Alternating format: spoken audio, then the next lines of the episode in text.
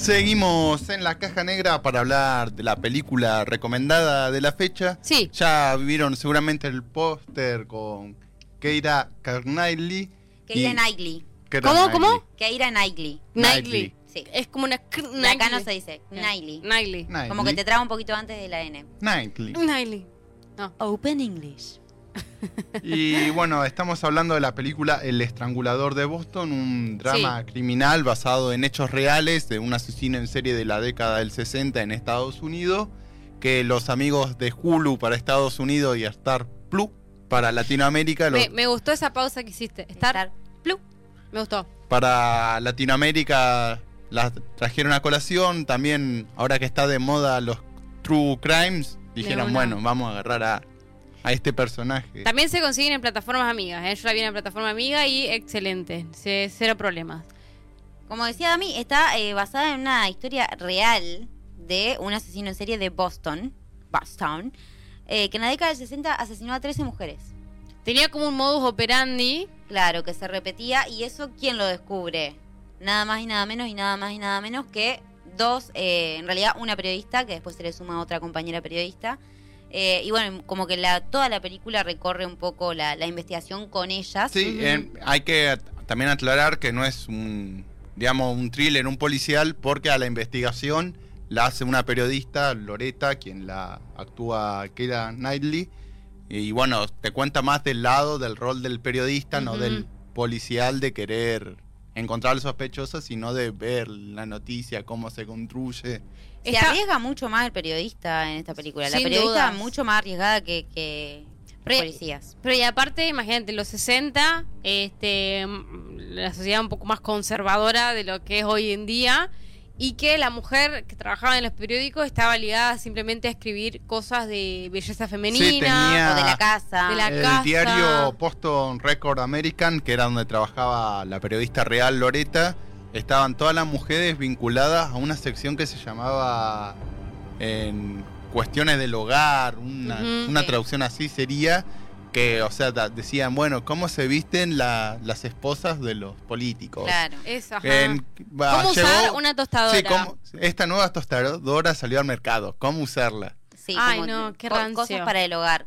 Y esta piba es como que dice, no, yo quiero investigar otra cosa, que también Mm, es como muy controversial, pero es como sos mujer, no te puedes meter a investigar eh, crímenes que eso lo hacen los Sí, hombres. también Y está aparte era el, bien no tenés experiencia en hacer esto. Y no, man, no tengo experiencia porque, bueno, me estás dando eh, la oportunidad de investigar. Sí, también está bueno cómo construye el personaje que de la escena 1 te muestran como que le interesa, porque iba recortando de otros diarios, che, esta noticia de esta policial no salió en Ujú. nuestro diario, ¿por qué?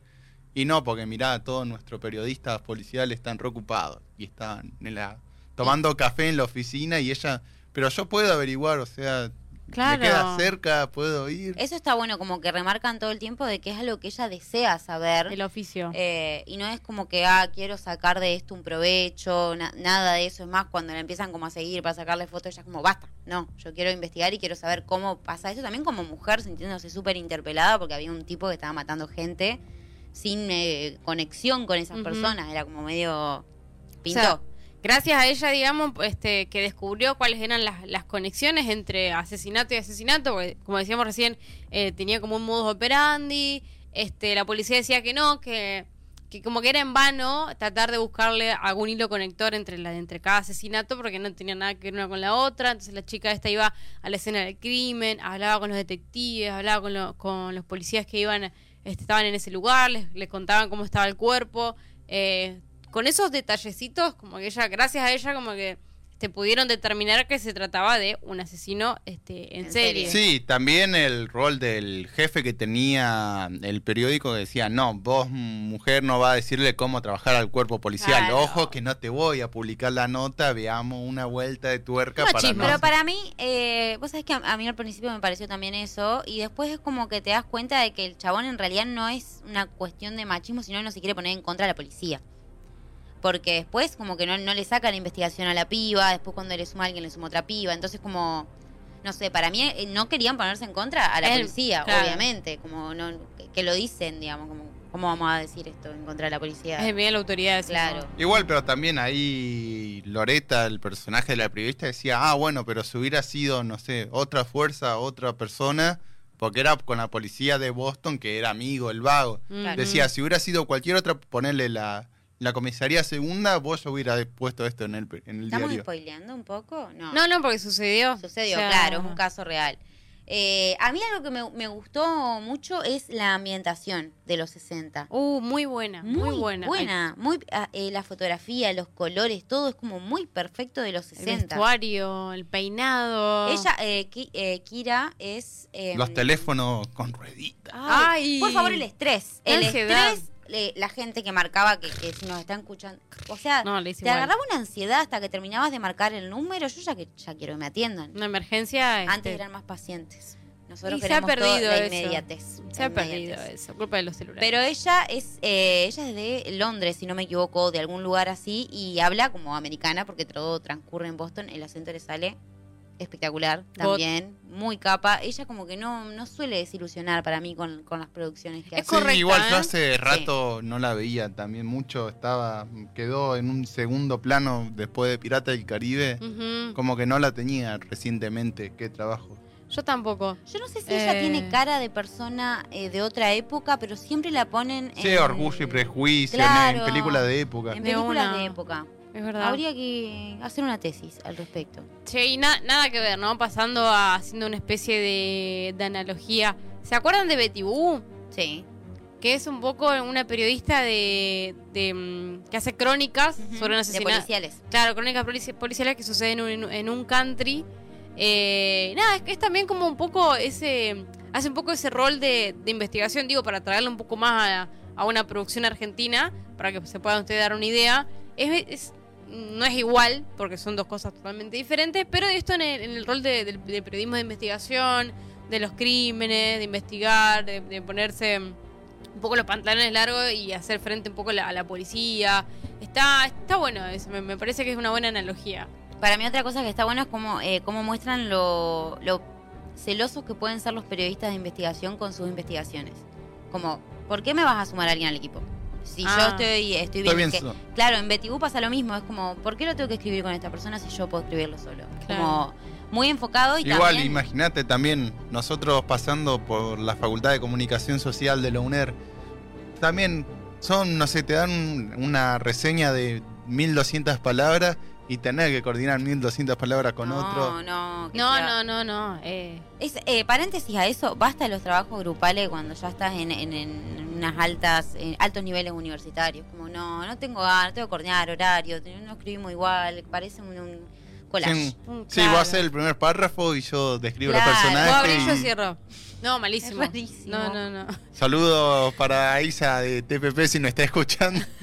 Pero bueno, nada, es una, una buena re- recomendación porque qué, qué raro. Sí, también a mí lo que me pareció muy parecido es a Spotlight, la que el- descubrieron los casos también basados en hechos reales de la corrupción en la iglesia, por esa investigación que Ah. hacía el Spotlight del diario de Nueva York, que o sea, no te dicen, digamos, no van a lo burdo, a lo gore de mostrarte el asesinato, el asesino en serie, de jugar a un gato y al ratón que siempre lo tuvo al lado al asesino en serie, sino es más la investigación periodística, ir al terreno, hablar con los vecinos, cual. hablar con la policía, con otro periodista que estaba investigando un caso que no parecía no tener vinculación. Y otra cosa que, este, mm, hablando un poco de eso de lo que vos decís, Dami, de la investigación, eh, está bueno porque uno como espectador se va enterando, eh, o sea, va conociendo lo mismo que va conociendo la protagonista.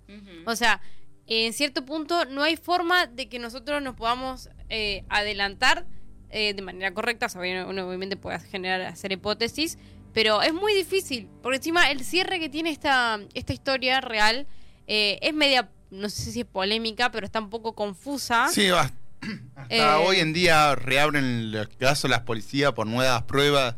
Nunca hubo ADN o una prueba física en concreto Claro. para descubrir al asesino. Esto no en la película, sino en la versión real.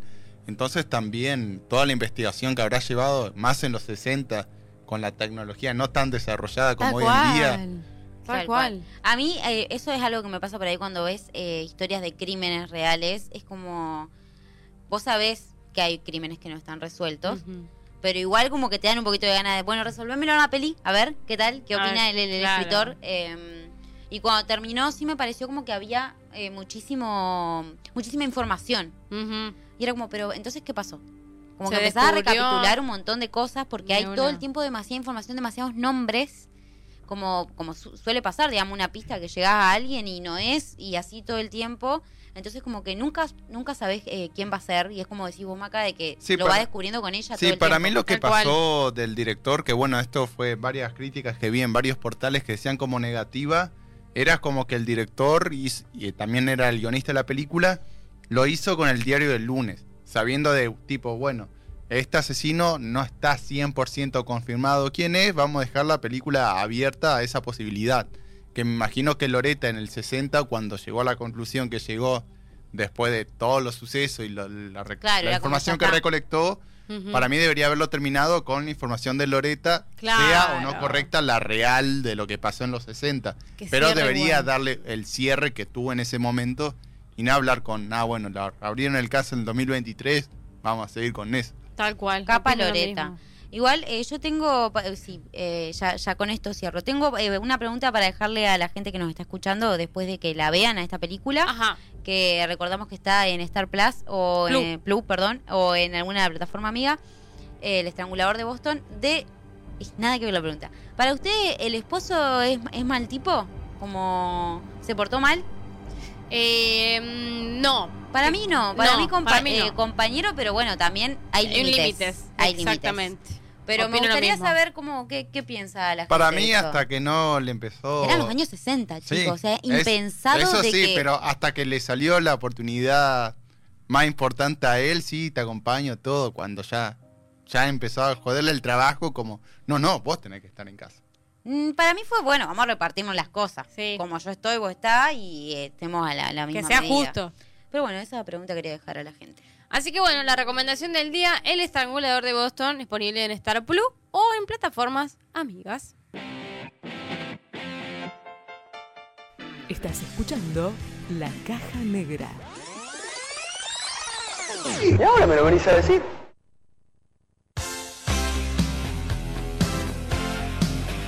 Suena esta cortina y significa que Se hizo no, la, puedo, no- la no puedo chiflar. ¿Hay- ¿Alguien puede hacer el...? No, no, no, se puede. No, ¿Alguien no, eh, sabe? ¿Alguien, sa- ¿Alguien tiene carpa? Eh, No, yo no sé silbar. No sé, no, no puedo. Efecto de silbido para el Eh, próximo. No, no puedo. Queda Estoy pasando mucha vergüenza. El- Sí, queda como un poco más, más bardero. Bueno, un montón. Eh, nosotros nos vamos y... Volvemos a reiterar la campaña de donación de sangre que está haciendo Radio Costa Paraná mañana de 7 a 11 en el edificio de las 5 esquinas en calle Chahue. Para el que quiera y pueda donar, pueda hacerlo. Es un montón, es un montón. Eh, bueno, eh, recuerden que nos pueden escribir también por nuestras redes sociales, dejarnos un cafecito, recomendarnos alguna peli, este, si quieren que nosotros recomendemos desde nuestras redes, o para que la traigamos al programa y charlemos también con ustedes. Nosotros nos vamos. Chao. Adiós. Chao.